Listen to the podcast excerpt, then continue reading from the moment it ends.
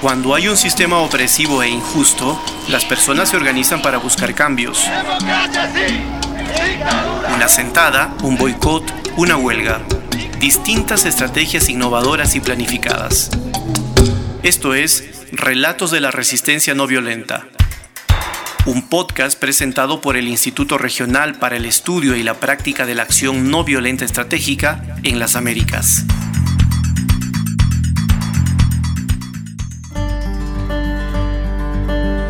Bienvenidas y bienvenidos a una nueva edición de Relatos de la Resistencia No Violenta. Este podcast es un esfuerzo por conocer las diversas estrategias y acciones no violentas que ocurren y se desarrollan en las Américas. Mi nombre es Carlos Flores, productor de este espacio. Comenzamos. ¿Te imaginas aplicar estrategias y acciones no violentas con fútbol y educación? La Fundación Pásame el Balón va por ese camino. El nombre de esta fundación juega con las palabras paz y el verbo pasar, de pasar una pelota o un balón. Andrea Gutiérrez, académica e integrante de la fundación, nos dice que ellos trabajan con niños, niñas, adolescentes y jóvenes en el departamento de Nariño, Colombia concretamente en los municipios rurales de Magui y Roberto Payán. La fundación trabaja con dos componentes. Por un lado, con el fútbol, identificando liderazgos sociales y colectivos y creando escuelas de fútbol, dotándoles inclusive de elementos deportivos. Por otro lado, la educación, rehabilitando centros educativos afectados por el conflicto armado. Eso es, grosso modo, el trabajo de la fundación, pero hay más.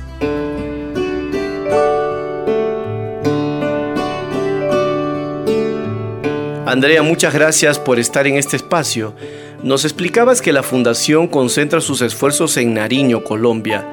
¿Hay alguna razón en particular para trabajar ahí? Claro que sí, mira, la costa pacífica eh, colombiana, eh, que está conformada por los departamentos de Chocó, eh, Nariño, Valle del Cauca y muy cerca del Cauca, es, una, es la zona, digamos, un corredor de los más afectados por el conflicto armado en Colombia. Y en Nariño estamos porque nuestro director, Francisco Borreto, eh, él estaba trabajando en la zona de Nariño, él trabajó en diferentes organizaciones eh, humanitarias internacionales.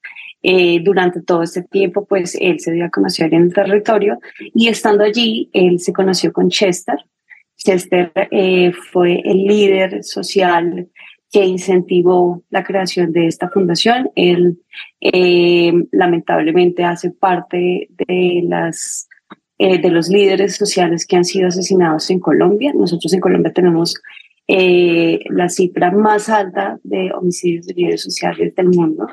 y digamos que en ese marco del conflicto armado se conoce Francisco Conchester y Chester lo que quiere hacer es, le dice a Francisco que es, digamos, un trabajador humanitario que ha estado entrenado para implementar estas acciones de negociación humanitaria, de protección, eh, de creación de entornos de protección.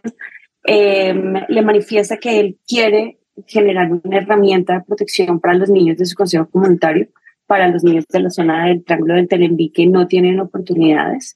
Y eh, entonces este líder tiene esta idea, invita a Francisco eh, Barreto, que es eh, un trabajador humanitario que está entrenado en métodos de protección civil normada, y digamos que entre ellos dos se crean la idea de pues qué herramientas podían brindarle a estos niños y encuentran que en el deporte y en la educación tenían esa oportunidad.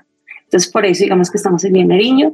Es uno, como les digo, el departamento más afectado por contaminación con actos explosivos, que son una de las principales causas de los confinamientos forzados en Colombia. Eh, allí también son zonas de disputa, donde hay eh, constantes enfrentamientos que también confinan a la población, además pues de un abandono histórico por una presencia selectiva del Estado, eh, que en realidad las condiciones de vida de, de las, estas comunidades allí son muy precarias. ¿Y cuál es el enfoque de paz que maneja la Fundación en el marco del posconflicto y los acuerdos de paz en Colombia? Mira, para nadie es un secreto que a pesar de los esfuerzos institucionales en darle transición a Colombia em, desde un escenario de conflicto armado a uno de paz positiva, ha sido todo un reto en su implementación. Eh, después de los acuerdos de paz firmados entre el gobierno colombiano y las ex FARC-EP, varias regiones de Colombia siguen presentando escenarios de riesgo derivado de conflictos armados internos. Eh, el CICR señala que en Colombia ya hay más de siete tipos de conflictos armados, dependiendo de los actores armados que están enfrentados, si son estatales o si son eh, no estatales. y el departamento de Nariño, al sur de Colombia, no ha sido la excepción. La costa pacífica de Nariño sigue presentando graves impactos humanitarios debidos, eh, perdón, derivados de un conflicto armado en esta región que sigue latente, eh, donde los principales afectados son los niños y niñas eh, que habitan esta región.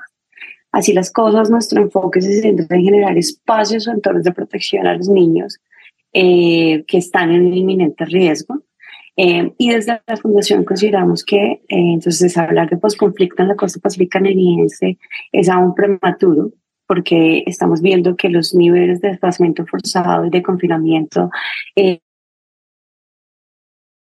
violencia se ha recrudecido y pues allí ha quedado en medio de la población civil. Eh, el conflicto no se ha ido y por tanto los riesgos para los menores siguen presentes. Eh, de esta manera, digamos que lo que hace la Fundación es establecer alianzas con el propósito de acompañar y potenciar los liderazgos y los procesos comunitarios de los actores locales. Eh, porque con esto nosotros, digamos que lo que, lo que garantizamos es que con, con ese trabajo con los actores locales se abordan las raíces y las consecuencias del conflicto, que es muy importante, digamos, para nosotros. Estas, estas comunidades llevan reclamando una justicia social eh, como te digo, las, las condiciones eh, de vida de estas comunidades son muy precarias. Entonces, lo que nosotros tratamos es de trabajar con ellos en eh, proyectos que están enfocados en justamente el tratamiento de esas consecuencias del conflicto. También ayudamos con ese fortalecimiento de los liderazgos a construir tejido social y con ellos se sientan las bases para la construcción de paz en el nivel local lo que nosotros eh, no estamos trabajando es, digamos, generar estas experiencias de resistencia civil que por lo general están enfocadas a movimientos que buscan grandes cambios. Nosotros nos estamos enfocando en la construcción de paz en el nivel micro eh, local de estas comunidades afro. Em, la construcción de paz de nosotros se fundamenta en el principio de la humanidad, eh, lo que hacemos con el trabajo deportivo, el trabajo con estos líderes deportivos y sociales, eh, el fortalecimiento de liderazgos a partir de la formación en diferentes temas, tanto, eh, por ejemplo, deportivos o formación en diferentes herramientas que le permita a los líderes que hacen parte de, de la fundación em, de crear otros proyectos, de crear otras estrategias, de ir fortaleciéndolas eh, de acuerdo con los avances que van teniendo. Em, nosotros a través del fútbol y la educación fortalecemos valores de comprensión, de respeto, de cooperación. Em, estas son iniciativas de, sensibilización que fomentan comportamientos eh, dirigidos a la comunicación, a la mediación y a la resolución de conflictos de manera no violenta. Em, promovemos la sana convivencia que permita esa construcción de tejido social y el empoderamiento de jóvenes, eh, así como los liderazgos, para que ellos mismos puedan dar respuestas a sus necesidades y sean agentes en la construcción de, de su futuro. Digamos que eso es lo que nosotros eh, tratamos de hacer. También buscamos darle una vuelta y para nosotros es muy importante en el, en el contexto de confinamiento es cambiar el concepto de seguridad que se, que se ha manejado hasta el momento, que no solo se hace mediante las armas, sino que, lo que nosotros queremos promover en estas comunidades es buscar eh, respuestas mediante acciones no armadas y no violentas a través del fútbol y la educación, que las comunidades puedan eh, establecer sus, propias, eh, sus propios mecanismos de protección y lo que nosotros hacemos es fortalecerlos, ¿sí? A través de la Fundación Pásame el Balón, Se apoyan iniciativas locales de estos liderazgos que le apuestan a la paz, al respeto a los derechos humanos y la justicia social, eh, como por ejemplo acompañamos diálogos locales que busquen cesar las hostilidades en la región. Em, y por eso trabajamos con iniciativas que son 100% locales, que no eh, se derivan del acuerdo de paz a nivel eh, Colombia, sino que surge desde las mismas comunidades en esa búsqueda eh, por poder vivir en paz y buscar estrategias, oportunidades eh, para los menores. Vos nos contabas también, Andrea, que la Fundación trabaja estos dos componentes de fútbol y educación. ¿Nos puedes decir por qué realizan su trabajo en estas áreas en particular? Eh, sí, mira, nosotros vimos en el fútbol la posibilidad de generar espacios seguros y libres de armas, donde los niños y niñas puedan desarrollarse como lo que son niños. Y que a su vez en ese mismo espacio, una cancha de fútbol, también puedan aprender nuevas cosas que les permitan sentirse más seguros, eh, construir una confianza en sí mismos. El, el, fútbol es el deporte más deseado por la niñez en esta región eh, justamente allí han salido excelentes deportistas en varias disciplinas. Eh, y por eso nosotros encontramos que el fútbol ha sido nuestra llave para poder acceder a estos territorios remotos con presencia de actores armados, donde incluso no han llegado a las organizaciones internacionales por diferentes eh, condiciones de las distancias, los estados de las vías, o la inexistencia de vías. La, eh, las únicas, las vías principales eh, que conectan estas comunidades con el resto del país son netamente fluviales. Eh, las vías terrestres son muy escasas y por lo general están relacionados con riesgos de minas antipersonales. Por allí también son usadas para el tránsito de los sectores armados. Por eso el río es la única fuente de comunicación y también es la principal fuente de, de abastecimiento, digamos, para estas comunidades. Entonces nosotros encontramos que el fútbol para estos niños que están en medio del conflicto armado, sin oportunidades, porque tenemos, y por eso digamos que también trabajamos con educación, tenemos eh, veredas, eh, caseríos, comunidades que llevan cuatro años sin acceso a educación, eh, pues un niño que está en medio del conflicto armado, que presencia enfrentamientos, que presencia accidentes con minas antipersonales, pero que además cuando, se, cuando sale estos, cuando se terminan estos hechos traumáticos, no tiene una actividad de esparcimiento eh, lúdica de deporte, pues no tiene un propósito. Entonces nosotros encontramos en el fútbol una herramienta eh, que permite crear un espacio seguro y darle un propósito a sus niños. Eh, nuestra, idea, nuestra idea en principio surgió con solo eh, el fútbol, pero también encontramos un buen aliado en la educación. Empezamos a notar el poder transformador y motivacional que tiene el fútbol en el ámbito educativo. Eh, hoy, por ejemplo, quien no esté matriculado estudiando y con buenas calificaciones no va a ser parte de la escuela deportiva. y de ese seguimiento académico se encargan nuestros enlaces deportivos, que en ocasiones son los mismos docentes del centro educativo rural.